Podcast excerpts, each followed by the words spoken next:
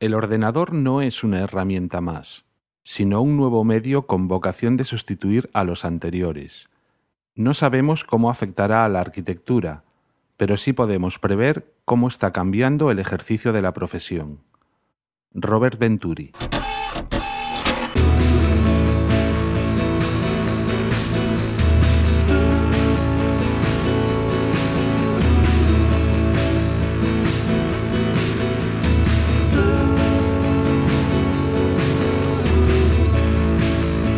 Amor será yo, arquitectura, episodio 28.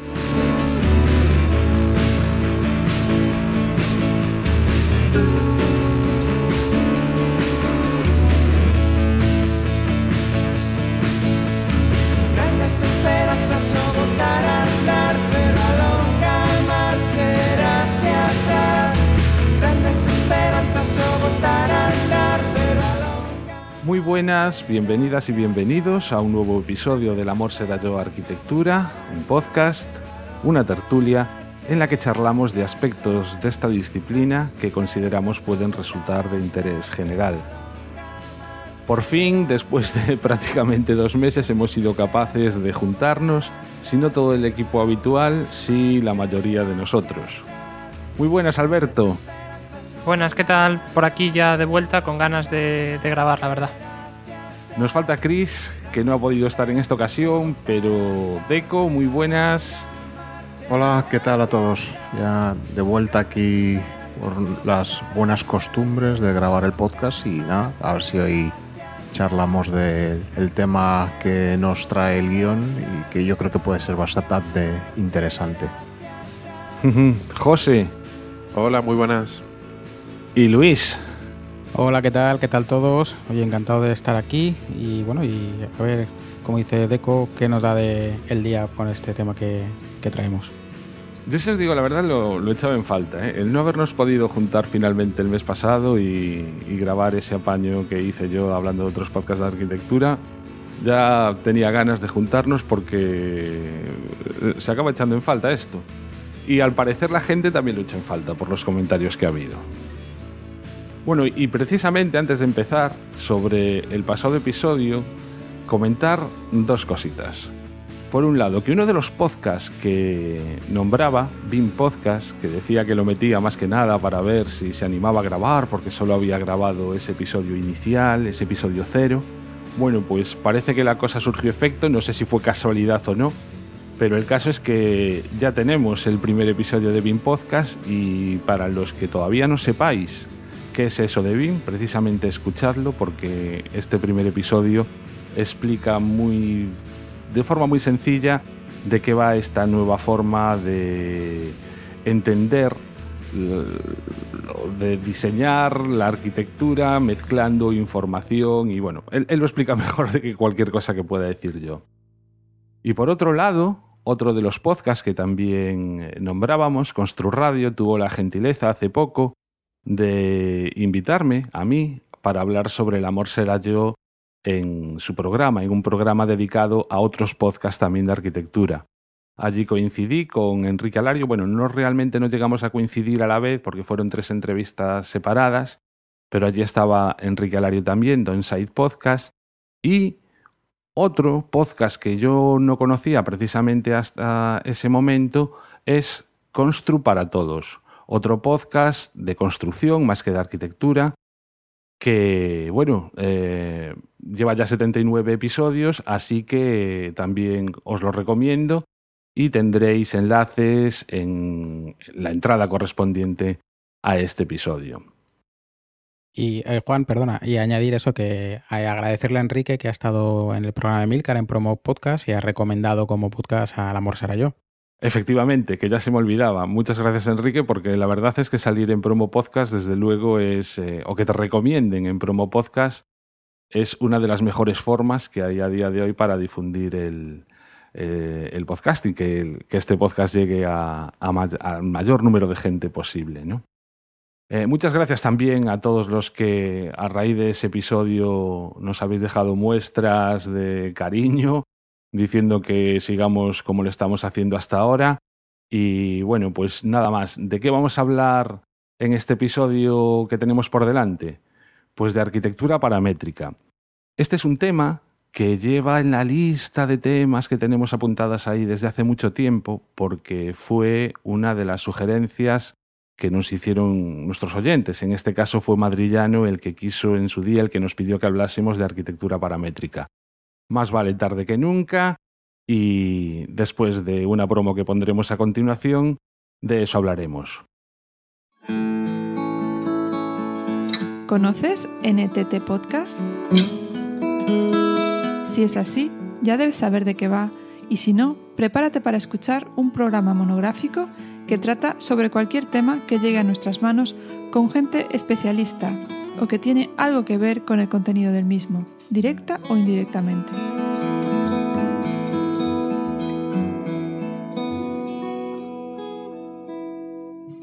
Con charlas, entrevistas, información, de la mano de Fidel y Mino, podrás disfrutar de un rato de escucha amena, informativa y entretenida.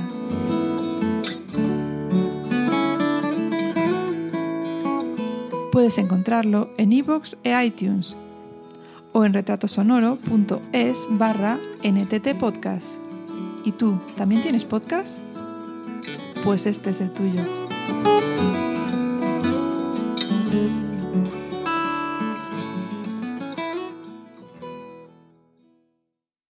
Y si como os comentaba antes, en, este, en el episodio anterior a este, en el que solo estaba yo, una de las cosas que, que al final, aparte de esas recomendaciones de podcast, una de las cosas, de los puntos fuertes que tuvo ese episodio fue un comentario que nos hicieron en el que amablemente un oyente pues nos tiraba un poco de las orejas en el sentido de que decía que nos metíamos en demasiados jardines, que no éramos especialistas muchas veces en la materia de, de lo que estábamos hablando y por tanto cometíamos errores frecuentemente.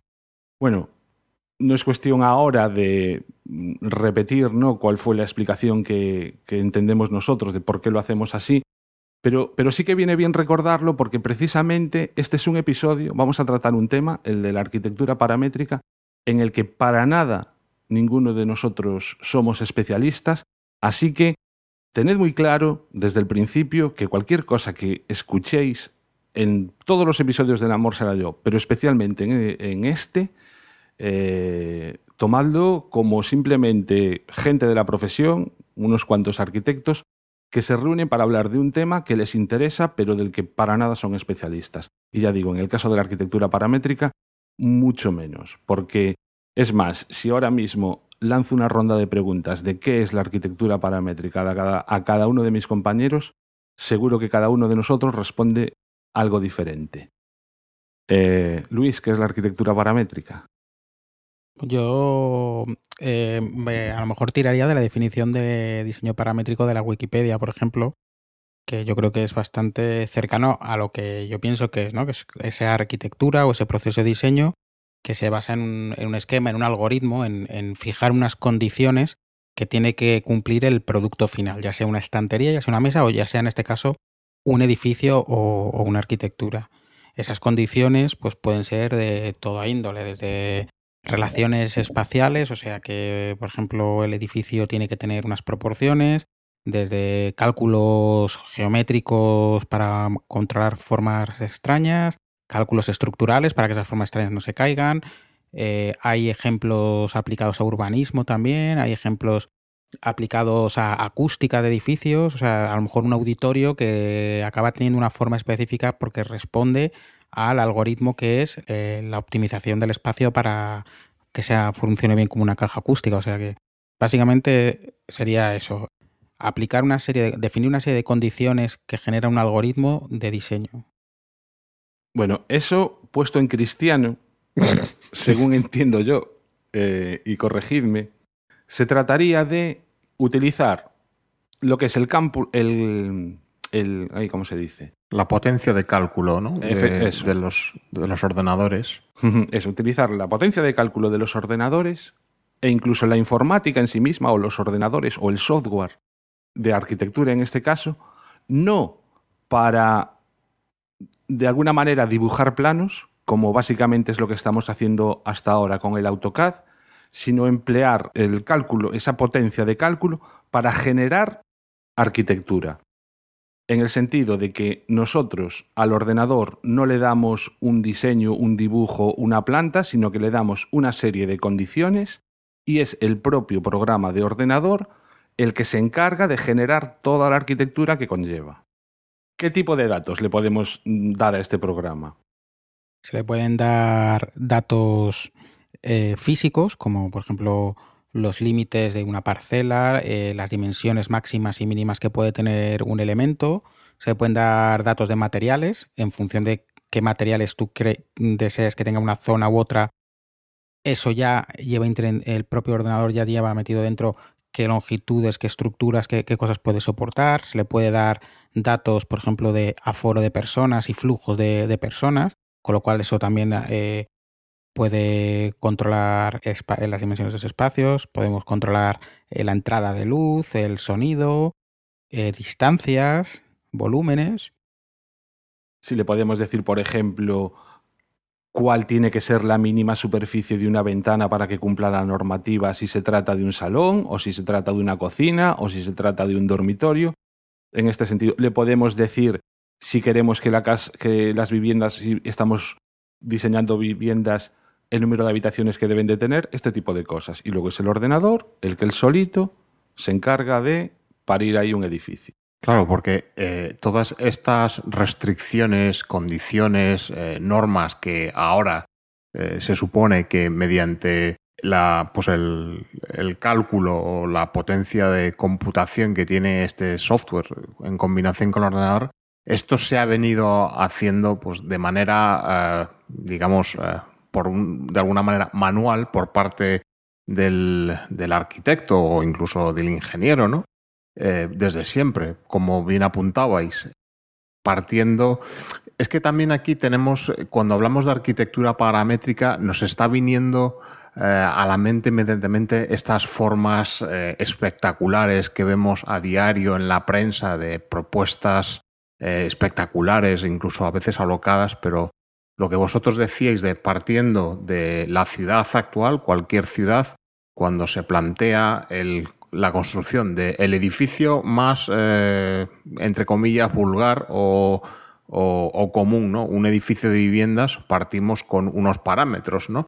Pues empezáramos primero pues, con una ocupación eh, eh, de la parcela, una altura máxima, una altura de cornisa, una altura máxima hasta un retranqueo, hasta pues, una, edificabilidad, ¿no? la cantidad de metros cuadrados. todos esos parámetros que hoy en día, pues bueno, los profesionales, si bien se, utilizamos ya algún tipo de herramienta de modelado que nos facilitan la visualización junto con el, dibujar un pequeño croquis que utilizamos como herramienta habitual, pues la introducción de estos parámetros que en la ciudad, en todas las ciudades, eh, modelan al final el paisaje de, cualquier ciudad y que si te fijas en cualquier ciudad, al final las formas eh, puedes llegar eh, mediante análisis que responden a esos parámetros, pues son los que se supone, yo no lo sé porque no tengo experiencia En, la utilización de estas herramientas avanzadas,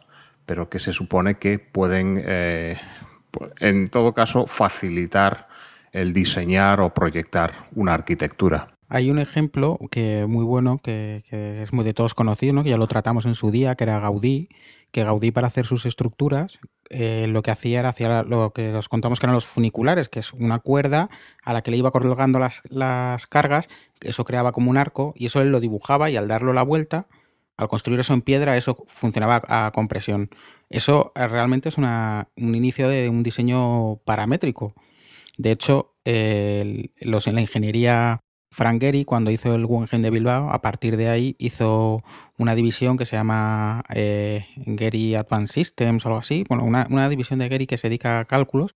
Y uno de los ingenieros que tenía, que se llama Mark Burry, es un tío que, que se ha dedicado a seguir estudiando la Sagrada Familia y les está aplicando todos los sistemas actuales de computación y está intentando hacer lo mismo que hacía Gaudí con unas cuerdecitas y unos pesos. O sea, lo que, lo que dice Deco, ¿no? Que, que esto ahora lo que nos permite tener mayor control y hacer a lo mejor cosas muy alocadas y muy y muy impresionantes, pero que es una cosa que se ha venido haciendo de una u otra manera manualmente hasta ahora. Claro, yo creo que estamos hablando de un proceso de optimización en cuanto a tiempo, que evi- evidentemente en el campo de la arquitectura, la construcción, en el desarrollo inmobiliario es un factor eh, determinante, pero también a mí de momento me plantea algunas dudas, porque si bien eh, creo que la potencia que nos da el software que, eh, y, y los ordenadores es, pues, tiene un potencial enorme, eh, pues si nos vamos al día a día, yo por ejemplo, eh, en mi trabajo actual, en que pues mucho, gran parte de mi trabajo es, eh, se basa en eso, en extraer de las normas urbanísticas de la ciudad de Nueva York, que te digo que es un tocho de más de mil páginas con cantidad de distritos diferentes, de modelos de, de planeamiento urbanístico,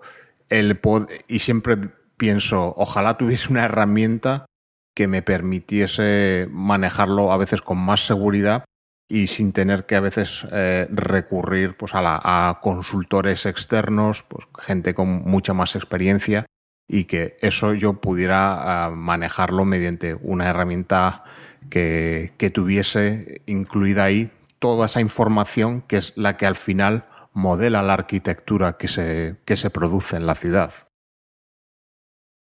Mm, vale, ya, ya hemos abierto varios frentes, eh, pero bueno, yo creo que hasta ahora hemos hablado de lo que es la arquitectura paramétrica en teoría.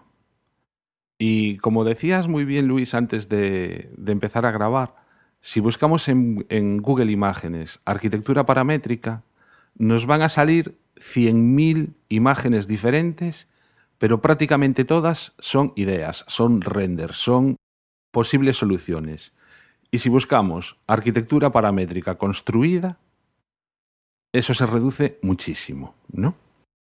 Entonces, realmente, cuando incluso nosotros muchas veces a lo largo de estos episodios hemos nombrado el término arquitectura paramétrica, a lo que nos estábamos refiriendo era otra cosa, no a este sistema tan espectacular de diseño autónomo en el que tú introduces parámetros y él solo se le ocurra. No, sino que nos referíamos a él cuando hablábamos de edificios de Zaha Hadid, es decir, todas estas todos estos edificios imposibles que gracias al empleo de software de ordenador, pues a día de hoy se pueden calcular. Y sinceramente, esa arquitectura no es exactamente de lo que estamos hablando. Es que más que arquitectura paramétrica habría que hablar como diseño paramétrico, es decir, eh, tener en cuenta estas herramientas a la hora del diseño, que te puede dar como resultado un edificio tradicional o un edificio de formas complejas. O a lo mejor eh, un edificio, por ejemplo, lo que os contaba, el Museo Mercedes-Benz de, que hay en Alemania, de, de Van Berkel, eh, tiene aplicada eh, un, un diseño paramétrico, pero es un edificio que es una hélice y con el diseño paramétrico lo que han hecho es definir todos los encofrados para hacer esa hélice de hormigón, en los que a lo mejor cada encofrado es parecido al anterior, pero suficientemente diferente para que no se puedan hacer todos en serie y haya tenido que ser un sistema prefabricado e industrializado el que los haga. O por ejemplo, aquí en España, en el, en el centro de artes que se está haciendo en Segovia, eh, uno de los edificios de Sancho y Madridejos tiene una, tiene una cúpula que, es, que realmente, eh, si te la explican ellos, es, es un pliegue tridimensional, no es un círculo mal cortado como parece.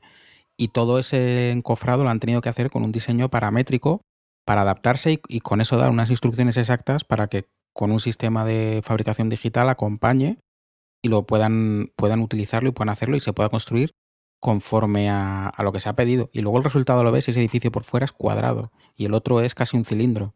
No son nada del otro mundo. Sí, pero Luis, eh, ¿no crees que, o sea, podemos hablar de como de dos cosas distintas? Una sería la definición de la, de la, la definición formal de la arquitectura y por otro lado lo que es la definición constructiva ¿no? de los elementos que constructiva de, para, que darán lugar a esa arquitectura. Por ejemplo, estaba viendo unas imágenes, me recuerda también, y esto José, eh, el, las, seta, las, setas de la encarnación de Sí. Sevilla, ¿no? Parasol. que, viaja, que, que visitamos durante las JPod de Sevilla en su momento.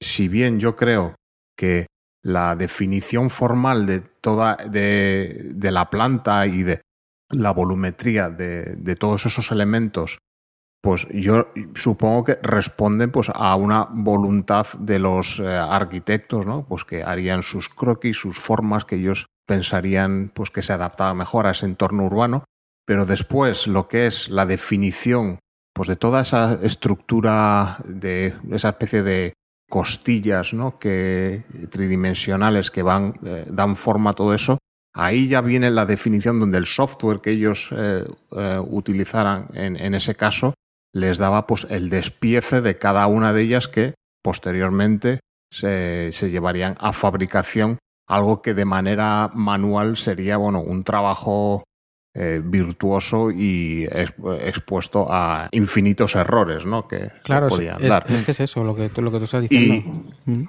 Claro, yo lo veo por un lado y otro sería el que tú dijeras, vale, eh, yo tengo eh, unas condiciones de partida que mi cubierta tiene que cubrir este punto, este punto y este punto y luego introduzco en el ordenador, en el programa, una ecuación de, pues no sé, que maneje esas, la variable del, eh, del espacio y me da una forma caprichosa o no, pero que yo realmente no he visualizado antes, sino que son eh, pues una ecuación con muchas variables que pues, todos hemos estudiado las eh, ecuaciones de segundo grado que son parábolas que bueno, todos el resultado es previsible, ¿no?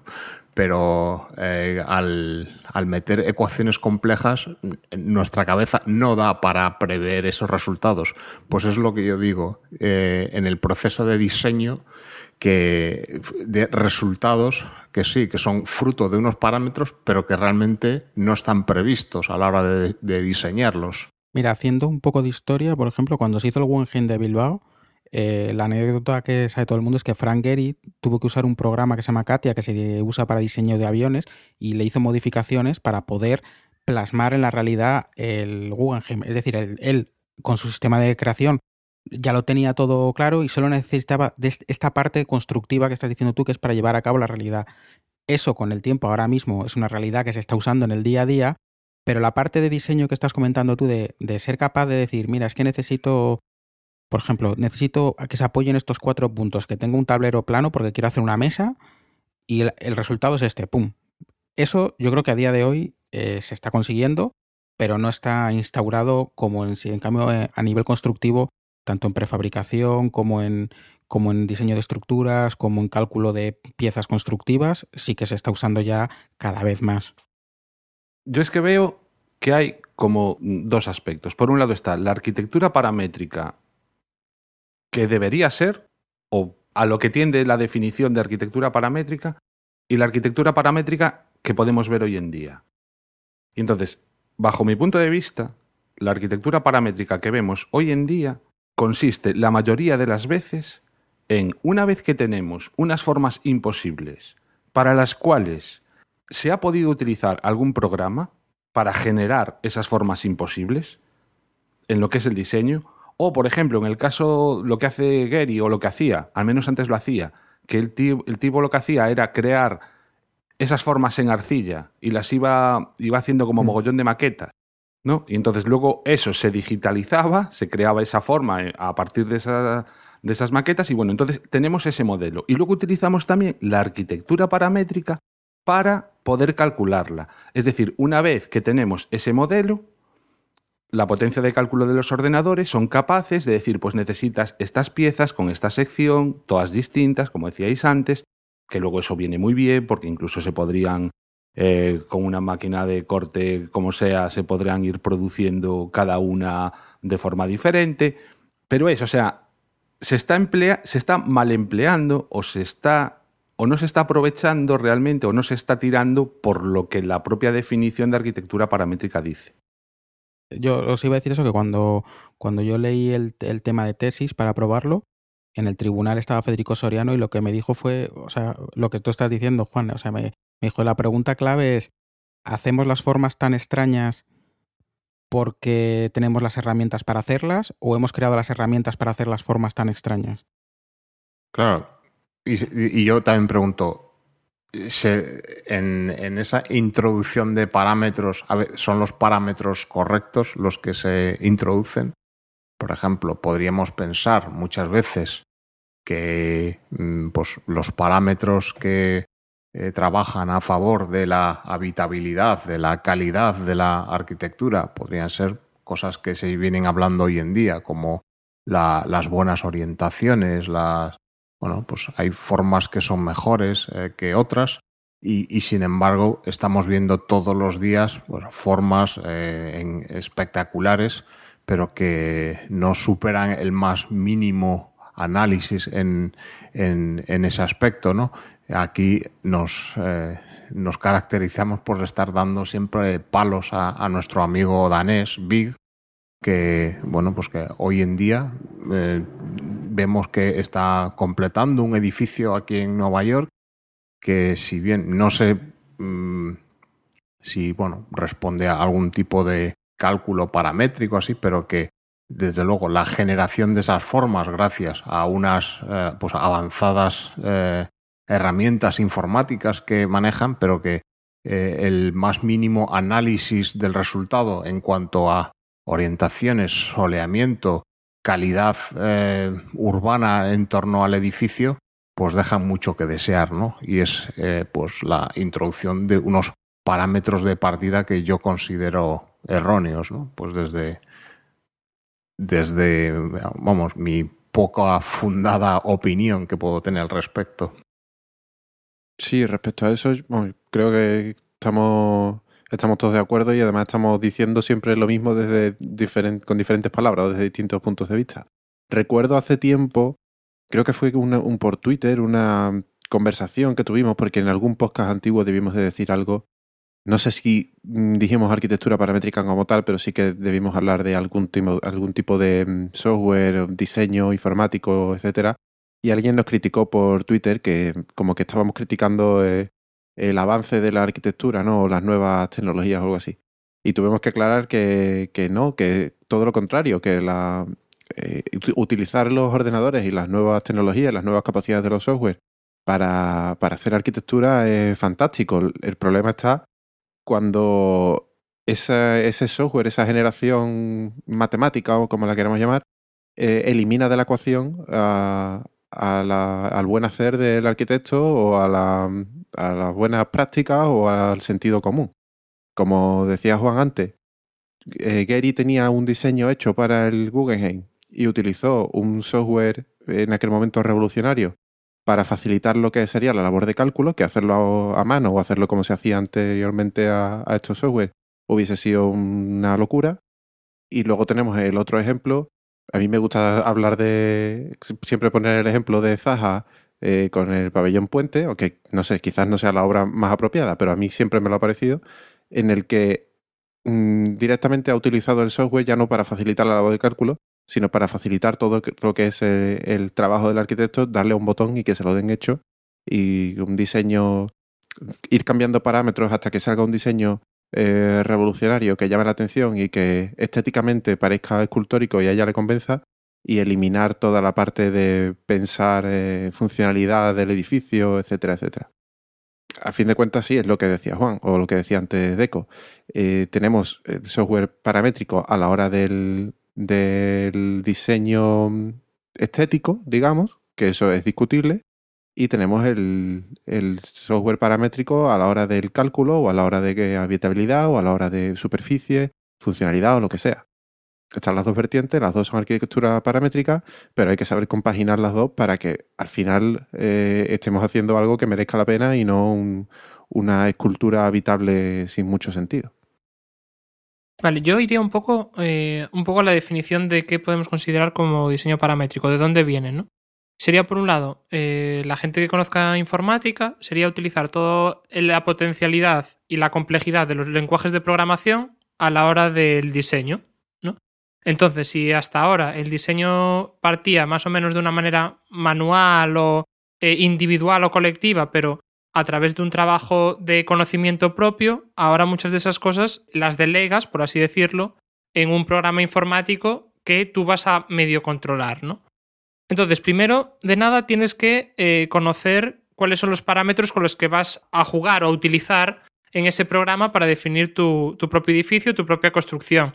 Entonces eso incluye ya un conocimiento, por un lado, de programación, de saber eh, cuadrar eh, cómo, son los condicionantes y unas condiciones lógicas para que eso funcione más o menos bien. Y por otro lado también, como estabais hablando, un tema de, de matemáticas, es decir, saber definir eh, una serie de funciones o espacios eh, en función de cómo se represente matemáticamente, ¿no? Entonces, esa toda complejidad se, se utiliza en el diseño paramétrico. Porque lo que estamos hablando, que casi todo el diseño paramétrico que se ha utilizado hasta hoy en día eh, va destinado a formas eh, extrañas, complejas, que de primera mano no, no se dan realizado. Porque para realizar todo lo demás, casi es más complicado, más complejo eh, conocer la base de, del diseño paramétrico y a partir de esa base poder aplicar eh, todos los condicionantes que estabais hablando, soleamiento, habitabilidad, eh, límite de alturas o espacio que tienes que dejar al límite de la calle. Y en cambio, para un diseño ya eh, de unas formas mm, diferentes, es mucho más fácil eh, buscar esa, esa, forma, definir esa forma y después utilizar el, el programa de, diseño paramétrico. Yo lo que veo es una potencialidad bastante grande ahí, pero también eh, mayor complejidad. Es decir, que las personas o el colectivo de personas que trabajen con diseño paramétrico ya tiene que ser mucho más amplio. Tiene que incluir eh, gente que sepa de lenguajes de programación o de informática, eh, gente que sepa de matemáticas a nivel de forma y demás, para que el trabajo que era como más tradicional de, de la persona relacionada con la arquitectura no recaiga también en eso o también conozca un poco de eso, ¿no? Pero al final como que el, proyecto de elaboración se, se, amplía, ¿no? Es como más, más conceptos a la hora de, de poder trabajar en, el desarrollo de, del proyecto, ¿no? Sí, a este respecto es, es curioso porque mmm, estoy de acuerdo contigo, pero sin embargo luego también lees por ahí artículos que se han escrito, ¿no? Y casi se ve como lo contrario, como que la arquitectura, gracias a la arquitectura paramétrica, va a estar al alcance de cualquiera en el sentido de que habrá programas que permitan a cualquier persona definir exactamente sus necesidades y que el programa le responda a esas necesidades. Si tú te vas a construir una vivienda, simplemente a lo mejor dándole los datos que te pida el programa, como pueden ser el número de habitaciones, los metros cuadrados que quieres dedicar a, en general a, la casa entera o, o, un poco el tamaño aproximado de quieres que haya una habitación muy grande, una muy pequeña, este tipo de cosas. Y que el propio programa, o sea, le das a la, geometría de la parcela, los metros cuadrados de la parcela, es decir, datos, tú le das datos a ese programa y el programa va a ser capaz de dártelo hecho.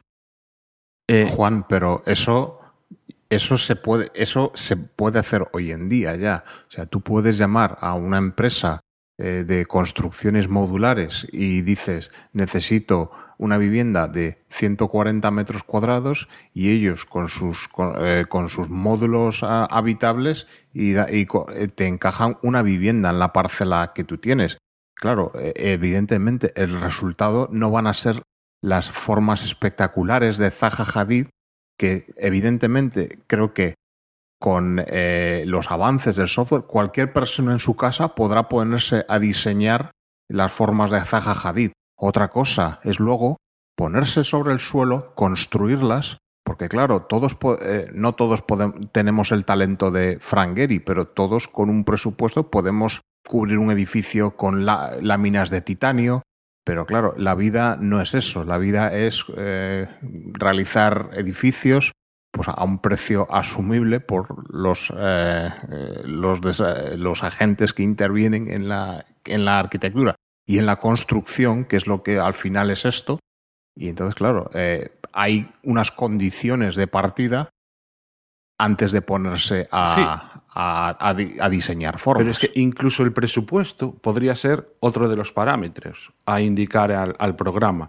Y la diferencia con lo que se puede hacer ahora es que, en teoría, se podrá hacer cada uno desde su casa, sin ya tener que recurrir a una empresa de prefabricados que te lo haga.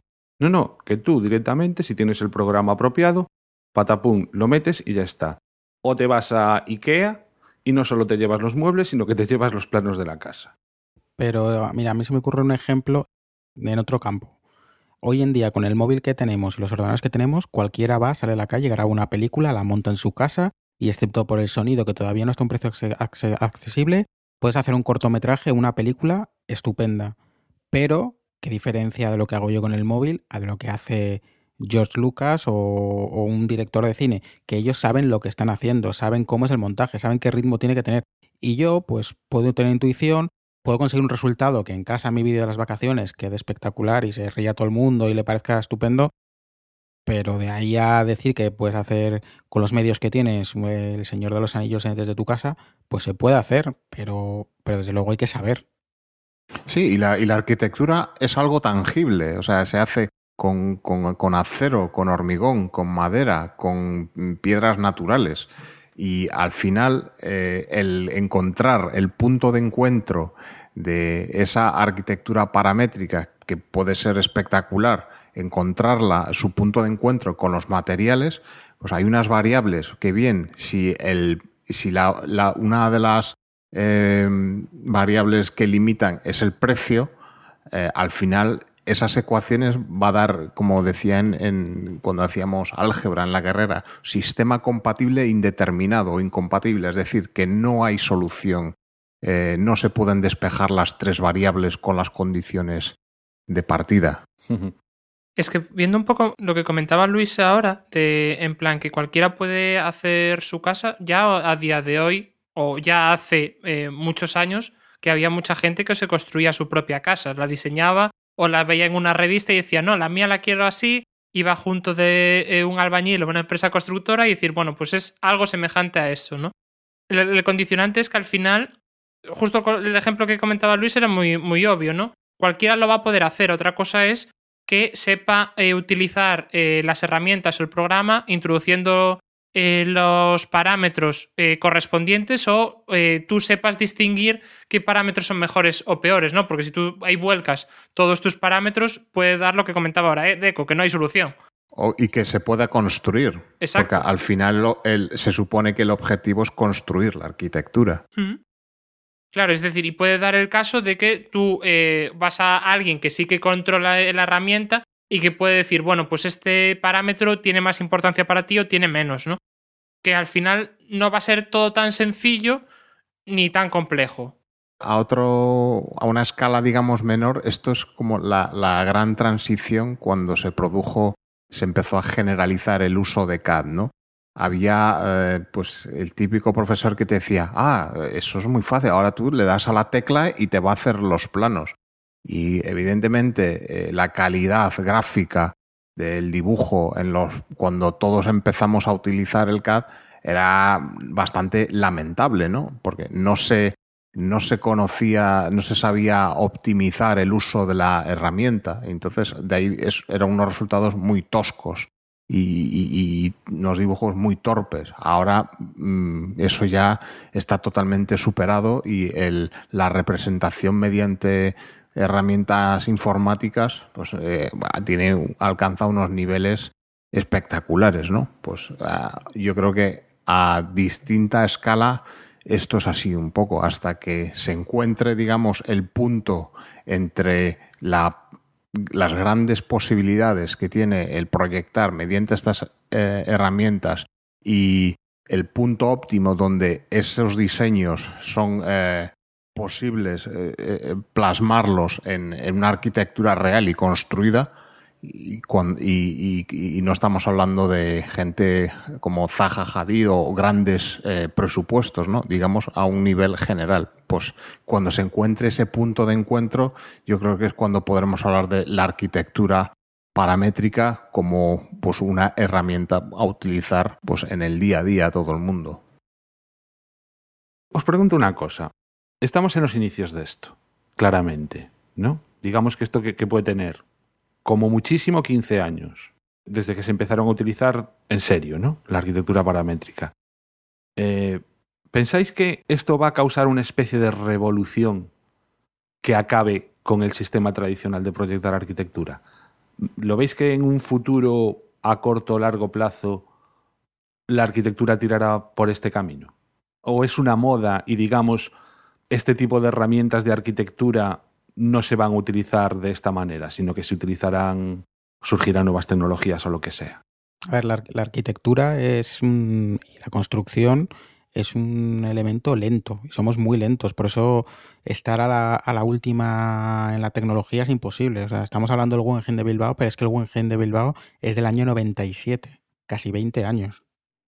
¿Vale? Sí, pero, pero el Guggenheim... Pero fue donde se, donde se empezaron a ver a hablar de estos temas de aprovechar la utilidad del ordenador para dar Sí, un pero- paso más. pero era una arquitectura, digamos, protoparamétrica. paramétrica, Pero, ¿no? por ejemplo, un edificio para, en, en Londres que se hacen continuamente todos los años, un arquitecto de fuera de Londres construye en el Central Park el pabellón de la Serpentín, que es un pabellón que, se, que se construye unos meses. En el 2002, Toyo Ito, con, con un ingeniero que se llama Cecil Balmont, hicieron eh, un edificio que correspondía a un algoritmo que, que era un diseño estructural basado en un cuadrado que se iba girando X veces, a un tercio, a un tercio, a un tercio, y eso dio un edificio completo. Ese, ese edificio es de 2002. Y ese edificio, tanto a la hora del cálculo como a la hora del diseño, tiene ya conceptos de arquitectura paramétrica. O sea que estamos hablando de 10 y- eh, no, pues estamos en 2016, de 14 años, y a día de hoy no de- podemos decir, el Museo Mercedes-Benz que yo decía es de 2005. Y, y tampoco es una cosa que ahora mismo estamos hablando siempre que se está aplicando en edificios emblemáticos, edificios eh, especiales. Yo creo que esto estará asumido el día que esté usándose en la vivienda, en el día a día. Claro, yo es que os preguntaba eso, si lo veíais com- como realmente una herramienta de futuro, porque si la contestación es sí, a mí hace que me plantee cómo debe de ser la profesión del arquitecto en el futuro, o cómo va a ser la profesión del arquitecto en el futuro. Porque me da la sensación de que tal y como somos ahora los arquitectos, e incluso cómo es la enseñanza de la arquitectura a día de hoy, cambiará radicalmente si esto va hacia ese camino. Yo creo que, Juan, como nos metamos en eso, nos da para un episodio nuevo, ¿eh? No, es Pero que- vamos, creo que cae en no, cabeza yo te todo lo digo, mundo. o sea, es que este episodio yo lo entiendo como vamos a hablar entre nosotros de las dudas que, que, que nos plantea ¿no? esta, esta nueva forma de hacer arquitectura. Y a mí es una de las cosas que más me preocupa, es que directamente me, me planteo que si esto triunfa, ¿hasta qué punto somos necesarios los arquitectos? para firmar. Como el señor que contaba eh, Alberto, ¿no? Que ha visto su casa en la revista, la tiene en la cabeza, ya ha hablado con el albañil, lo sabe, y te llama y te dice que quiero que me hagas la casa y tú te, te pones muy contento y dices que bien, voy a hacer una casa. ¿Qué es lo que quiere? Dice, no, no, yo quiero esta casa. Yo lo que quiero es que tú me firmes el papel para que el ayuntamiento me dé la licencia, ya está. Pues a lo mejor acabamos en eso. Pero... Pero bueno, yo creo que al final, si se llega a hacer ese paso, eh, la profesión de la arquitectura va a ir- iría más relacionada con un programador que eh, organiza esos programas o que los adapta, porque eh, supongo que esos... yo me imagino que esos programas eh, no pueden tener todo de todo el mundo, es decir, no será igual el programa para hacer una casa en Estados Unidos que para hacerla en la India que para hacerla en África, ¿no?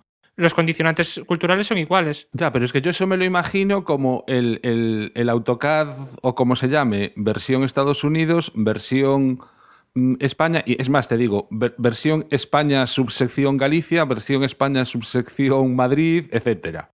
Porque las normas de habitabilidad, por ejemplo, cambian, ¿no? De un lado a otro. Volviendo, volviendo al tema del vídeo, yo creo que es como coger tu vídeo de las vacaciones y montarlo tú, o coger tu vídeo de las vacaciones, tirarlo como a, a Google Fotos, por ejemplo, y que te haga el vídeo Google Fotos con una música que le pongas, que sí, que sale un vídeo con unas fotos que pasan y tal, pero que ya no coincide la transición con la música, ya no están las fotos en el orden que tú querías, sino que la inteligencia del ordenador la ha hecho como él quería.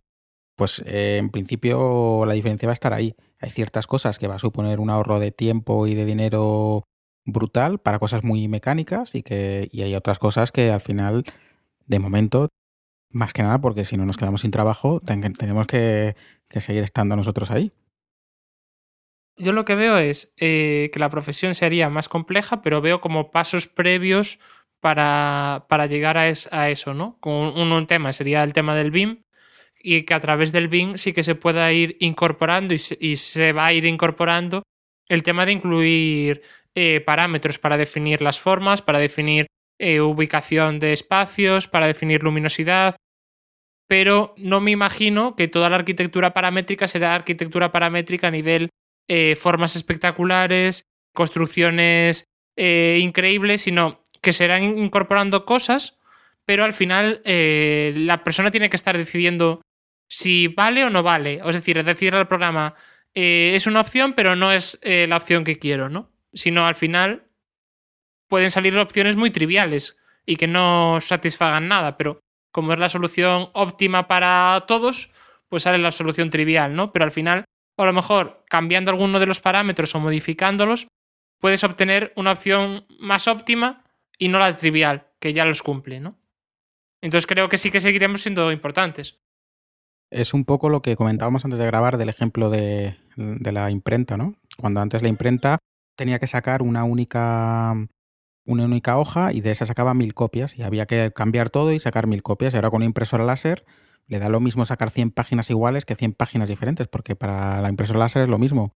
Pues para el diseño paramétrico le meteríamos las condiciones y como dice Alberto, es posible que no nos dé una solución válida, que nos dé 50, 500. Ahí tienes dos opciones.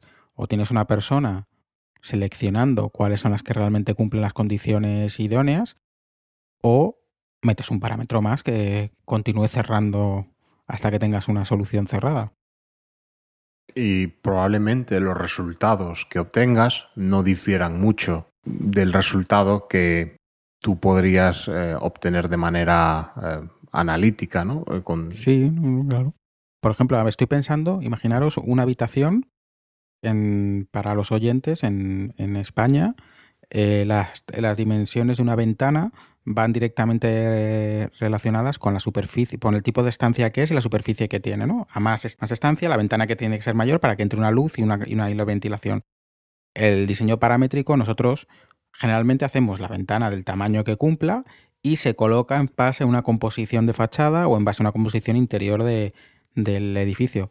Pero la, el diseño paramétrico, si no hemos fijado esos parámetros que estoy diciendo de fachada y de interior, pues te pondría la opción 1 con la ventana a la derecha de la pared, la opción 2 con la ventana al centro, la opción 3 con la ventana a la izquierda, la, opción 4 eh, arriba, la opción, ¿sabes? Que empezaría a llenar ese trozo de fachada con todo de ventanas hasta que se quedase sin opciones. Ahí es donde o hay alguien seleccionando cuál es la versión lógica o, o, le metes el parámetro de las ventanas siempre están al centro de la habitación o siempre están alineadas por fuera o siempre están de esta manera. Sí, yo aparte es que creo que el concepto es el siguiente, que eh, no podemos dejar todo en manos de la herramienta, sino la herramienta ser algo para eh, poder hacer el diseño me mejor y más adaptado y más adecuado, ¿no? Porque si al final delegamos todo en la herramienta, habrá cosas que satisfagan, pero otras que no, que la, herramienta puede tener errores o bugs eh, que haga que no funcione ¿no? en determinados casos. Entonces siempre hay que tener el control sobre la herramienta y que la herramienta nos dé opciones, ¿no? Y nosotros ir testeando, ir eh, mejorando esa herramienta para poco a poco poderla ir afinando y seguir utilizándola. Ya que al final los parámetros pueden estar equilibrados de una manera y de repente eh, ese equilibrio que teníamos pensado para todos los edificios de una misma manzana eh, no servirnos para el lado contrario, que es el lado norte, ¿no? Entonces poder ir jugando en eso. Hay un vídeo por ahí, lo dejaré enlazado, ¿no? El vídeo está en inglés yo realmente cuando lo vi, si os digo la verdad, no le presté atención al audio porque no estaba en ese momento con ganas de centrar mi atención en, en entender el inglés, pero era muy gráfico porque esto ya no era arquitectura de edificios, sino que era directamente aplicación de, de la arquitectura paramétrica al urbanismo. Se definía una parcela, más o menos, con unos determinados bloques. Los bloques los definían, pues que si hay determinados ángulos tienen que ser de 90 grados, tienen que tener más o menos una superficie, más o menos una orientación. Y una vez definido eso, tú lo ibas poniendo esa eh, célula de cuatro edificios en el plano de situación e ibas adaptando un poco la geometría de la parcela a, a la geografía exacta del, lugar, ¿no? Lo ibas copiando y lo ibas adaptando. Y en función de cómo se iba adaptando esa, esa, esas células a tal y como se iban uniendo, pues unas eran cuadradas, otras eran pentágonos, otras eran, se iban deformando. Y según deformabas la parcela, se iban deformando los edificios, manteniendo exactamente las orientaciones que tú querías para determinados puntos. La verdad es que el tema era espectacular. En ese sentido sí que puede ser inteligente y sí que puede ser de gran ayuda. Sí, hay otra, otra opción, por ejemplo, en urbanismo. No sé si conocéis lo que son los diagramas de Voronoi. Con V es.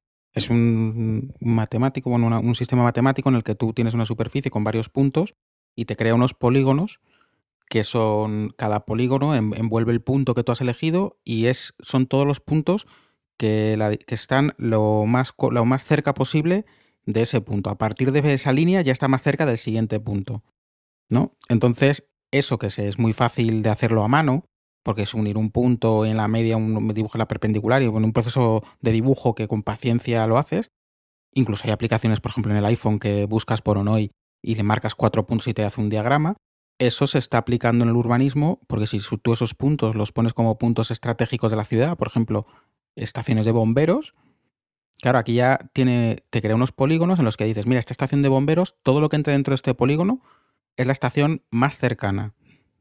Si todo eso no lo hacemos a posteriori, que es decir, coger el plano de una ciudad ya existente para repartirnos los barrios, si no lo hacemos a la hora del diseño, puedes hacerlo para asegurarte que la ciudad esté equilibrada en cuanto a colegios, en cuanto a superficies de, de- deportivas, en cuanto a, a aplicación de bomberos, de comisarías, solamente con unos pequeños diagramas matemáticos y un ordenador que, te ayude a la hora del diseño y que según tú, como tú estás diciendo, mueves la célula y la célula se adapta a ese punto, pues tú mueves ese punto, ese foco que a ti te interesa y se va moviendo toda esta malla de interactuación.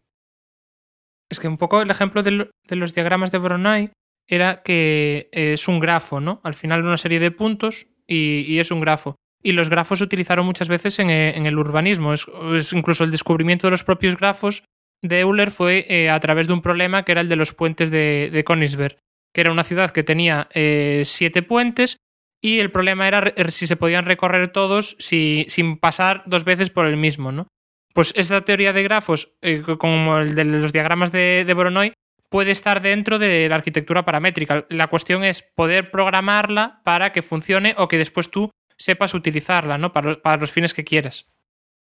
No es que se le podía, o sea, digamos que lo que hemos explicado por hoy en un plano queda muy, muy fácil, pero cuando lo llevas al terreno, claro, entre dos puntos a lo mejor el punto A está más cerca de llegar a cierta distancia que el B, pero si entre medias hay un río, pues resulta que el otro, aunque tenga más distancia, como no tiene que cruzar el río, tarda menos. Le puedes empezar a, compleja- a hacerlo más complejo, más complejo, más complejo, y que es donde la potencia del ordenador, pues, suple la regla, la escuadra y el cartabón.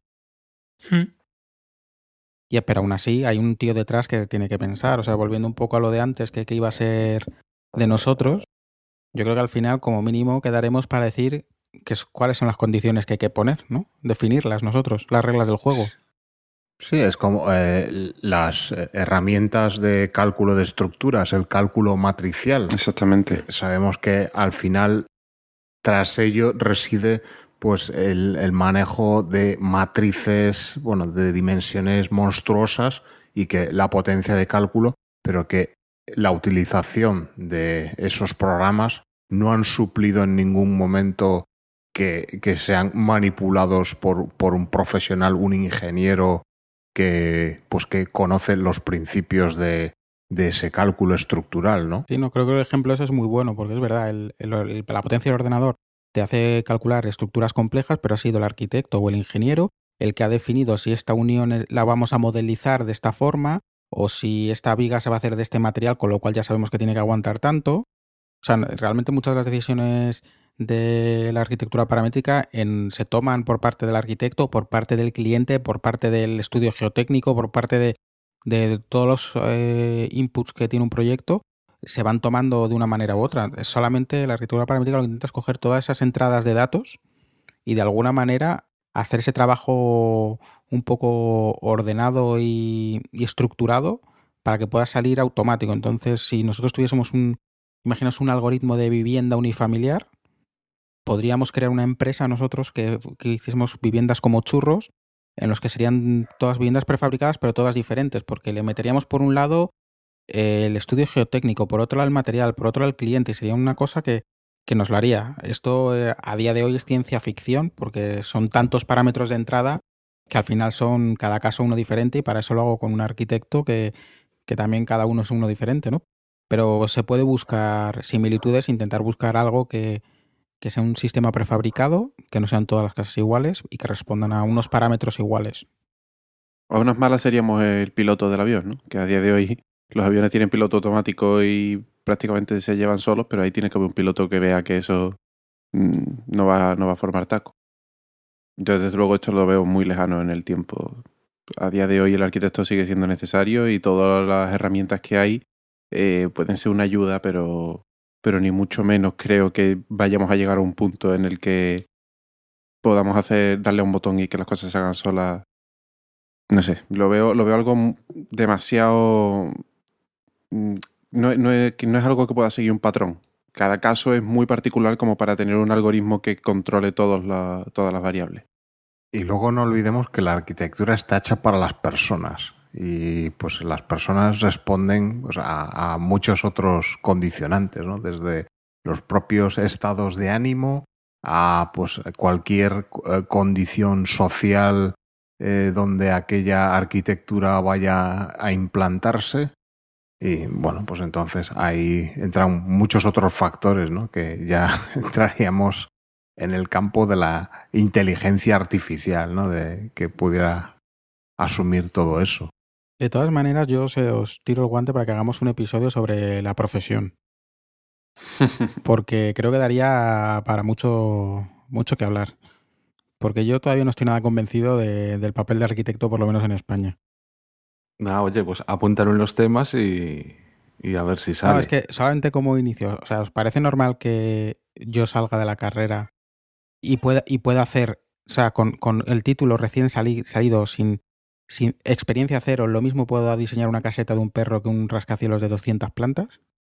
Eh, obviamente es que ya tampoco te lo planteas, pero sí, realmente. mm, bueno, es que da para mucho, ¿eh? Da para Es mucho. que por porque eso, luego o- también está que luego te encuentras con la legislación que parece que los arquitectos tenemos que saber de todo, ¿no? O yo. O, la figura del arquitecto que hay en España, en la que el arquitecto sabe de todo. Y el mismo arquitecto te hace un hospital, que una vivienda unifamiliar, que una vivienda de protección oficial, que un museo. Y además parece que lo hace el todo. Pero no es solamente en arquitectura. Por ejemplo, el- una central nuclear, al final hay un ingeniero que la firma. Aunque se sabe que eso lo ha hecho toda una ingeniería. Pues esto yo creo que lo tenemos que dejar para otro tiene que programa. haber una cabeza de turco. Sí, al final es, al final es tema de seguros y, de- y que alguien dé la cara. No, pero bueno, retomando el tema, ¿no? Yo también es que, claro, o sea, cualquiera que nos escuche dirá, es que vosotros sois parte interesada en esto, ¿no? Y entonces, Mm. conseguir un sistema en el que realmente el arquitecto pasa a ser una figura accesoria, porque todo lo hace el programa y el- es un programador que entiende de programación el que más puede controlar eso. Pero es que ya no es solo por ser parte interesada, ¿no? sino un poco porque mm, yo no, no, no creo que este sea el camino. Realmente para mí este tipo de arquitectura está bien, sobre todo como algo experimental, pero creo que es una moda. Creo que no va a triunfar, por así decirlo. A lo mejor algo parecido sí, pero el planteamiento que hay no lo veo que vaya que, vaya a ser una solución de futuro realmente. Otra cosa es que sí que haya muchas cosas aprovechables, ¿no? Yo creo que es eh, efectivo eh, eh, cuando se trata de construir el, el estadio olímpico de X ciudad, donde bueno, es necesario producir una, una arquitectura con una imagen fuerte e impactante, que es lo que hoy en día eh, se valora ¿no? de cara a la opinión pública. Y entonces, pues sí, pues con esas condiciones de partida en cuanto a libertad formal, eh, de eh, también pues mayor relajación En cuanto al presupuesto, pues sí que es como veo que, va funcionando Es- este modelo actual por parte de los llamados Star Architects, ¿no? Pero bueno, queda todavía por ver si eso se puede aplicar a, pues a, lo que es la arquitectura a pie de calle y de uso diario, ¿no? Por parte de la población. Yo creo que toda la parte de utilización de software y, y ordenadores y potencias de cálculo aplicada ya no solamente a los cálculos de estructura, sino al diseño y a la construcción en sí misma para fabricar elementos complejos, creo que sí que tiene mucho futuro. El hecho de que nosotros le demos a un botón y con cuatro, con cuatro ideas o con cinco o con 20.000 conceptos iniciales podamos tener un resultado final sin supervisión, lo veo muy, muy lejano, si no imposible porque como bien decía Deco antes, al final en todo eso están las personas y no hay dos personas iguales y no hay la misma persona a lo largo del mismo día, ni siquiera, ¿sabes? Que todos vamos, a lo largo del día estás con diferentes estados de ánimo, con diferentes ganas y bueno, y no, no, no va a triunfar. O sea, no va a triunfar, no, no, no va a llegar de momento, por lo menos en una cosa cercana. A mí se me ocurría ahora, eh, haciendo un símil, ¿no? Eh, que hablamos tanto de diseño paramétrico así, es igual que si, por ejemplo, tuviéramos un armario, que nosotros pudiésemos definir como unos parámetros, cómo nos encontramos o a dónde vamos a ir o así, y que te diese esa ropa cada día, ¿no? En función de eso. Sería un poco aplicable a, a nuestro día a día, ¿no? Pues hoy voy a ir a una reunión de negocios y me siento de esta manera y demás, y en función de tu abanico de posibilidades te, te, diesen eso. Me parece un poco a día de hoy complicado, pero seguramente que pocas de esas cosas se puedan ir incorporando a la forma de, de hacer. Y es una herramienta más que nos pueda permitir, pues eso, eh, ver más opciones, eh, trabajarlas de otro modo y demás. Juan, al principio, cuando has hecho la, la sección de, de comentario, ¿no? que hablabas de BIM Podcast, el. BIM, evidentemente, eh, claro, es una herramienta eh, estupenda, ¿no? En cuanto a pues a facilitar la coordinación pues, de los documentos gráficos de los proyectos, eh, la obtención, pues todo tipo de tablas, de, cuadros de superficies, de, de cantidades, de mediciones. O sea, eh, da un- quita eh, del trabajo del, del arquitecto o, el- o, bueno, que- sí, del arquitecto, quita un trabajo intelectual tremendo, ¿no? En cuanto a, coordinación del proyecto y, te da más tiempo pues, para centrarte en, aspectos pues, más de calidad del diseño, de plantearte cuestiones eh, de habitabilidad mejores, cu- cuestiones de hacer ciudad. Ahí sí que estamos hablando de una herramienta, pero que evidentemente no deja de estar pilotada por, por el arquitecto. Sí, es que en el caso del BIM, digamos que es una herramienta de trabajo, no una herramienta de diseño. De todas maneras, el, el BIM no tiene, o sea, no es la, la arquitectura paramétrica. El BIM es una herramienta que mete muchos parámetros, pero reales. Es decir, si tú defines que la ventana es la ventana de tal modelo, luego te da muchos más datos a la hora del diseño. Es una herramienta de trabajo. Sí, no, ge- no genera. No genera formas o soluciona problemas.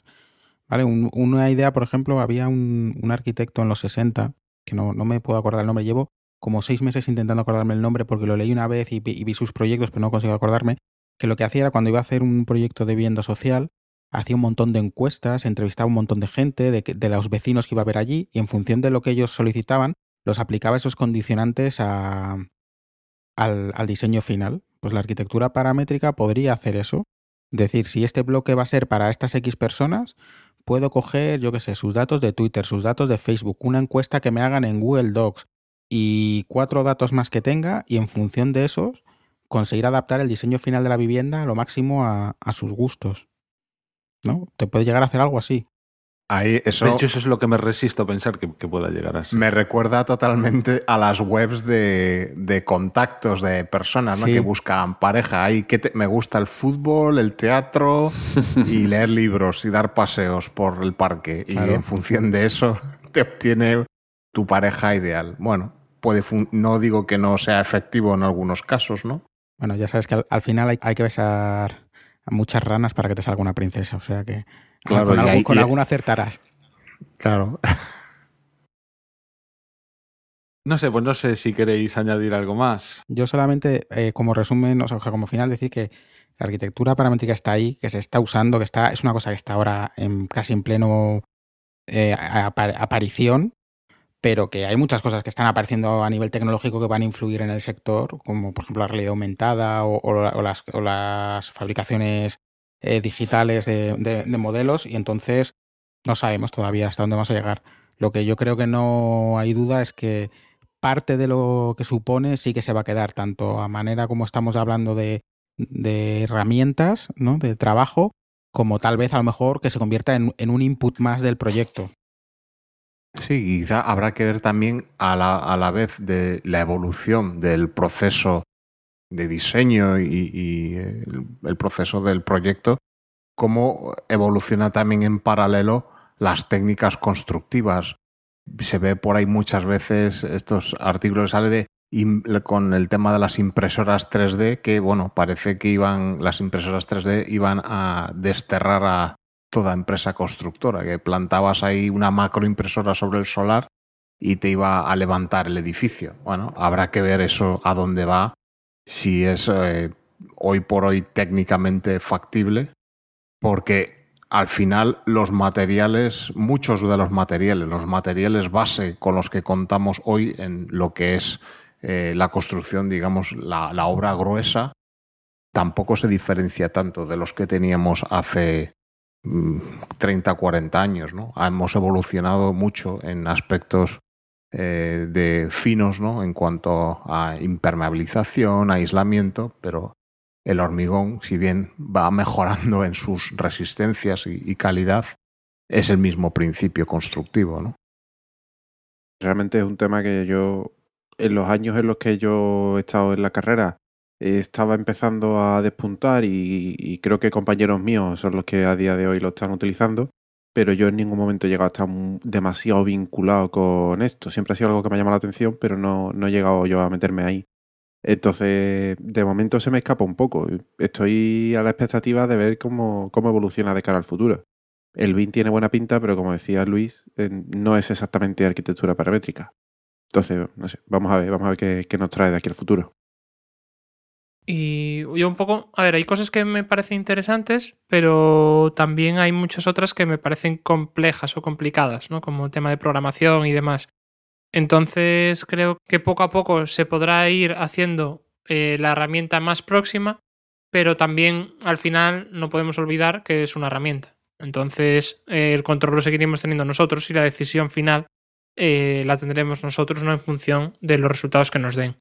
Por eso diferenciar un poco que va a ser algo más en el proceso de ideación o de, proyectar lo que queremos, pero no es la herramienta definitiva y, y, lo que salga es así porque sí, sino que es una herramienta más como puede ser todos los referentes que tengamos, eh, nuestras vivencias y demás. ¿no?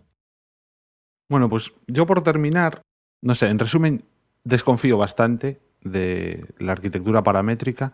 Le veo cosas interesantísimas, pero creo que a día de hoy lo que se ha construido siguiendo esta arquitectura creo que no responde a lo que debe ser la arquitectura, sino a objetos que no tienen nada que ver con, ya digo, los ejemplos que, o la mayoría de ejemplos que vemos a día de hoy, ¿no?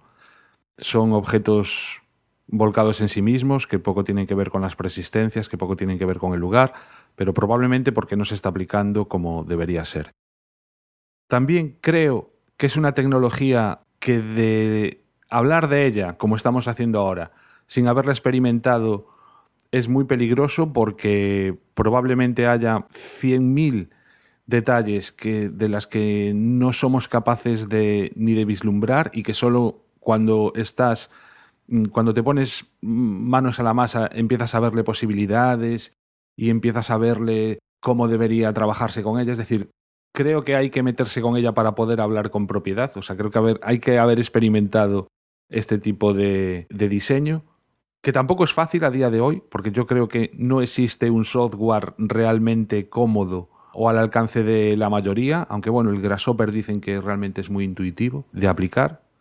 Y bueno, un poco también lo que decíais, ¿no? Que a ver lo que nos depara el futuro y a ver cómo va todo esto. Pero yo así en principio soy medio reticente. No sé si ya también es porque me pilla ya mayorcito y volver a cambiar el paradigma se me hace cuesta arriba, ya casi en plan vagancia, pero, pero bueno, no sé. Como é, como é? Como uns baby, non? Como uns baby.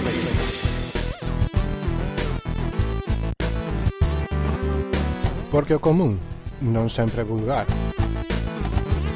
E compartir non é roubar, escoita Commons Baby, música libre para ouvidos sen parás.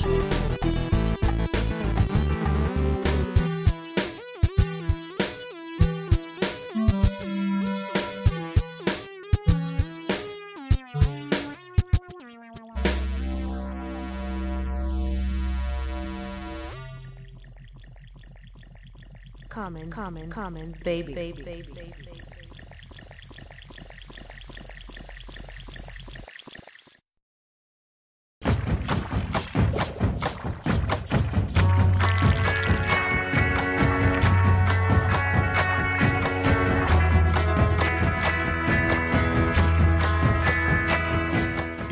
Nada más, pues casi vamos despidiendo el episodio por hoy, un episodio cortito, pero bueno, creo que tampoco da para más el tema, al menos tal y como es esto, una tertulia entre amiguetes, hablando de algo que de lo que no controlan realmente demasiado.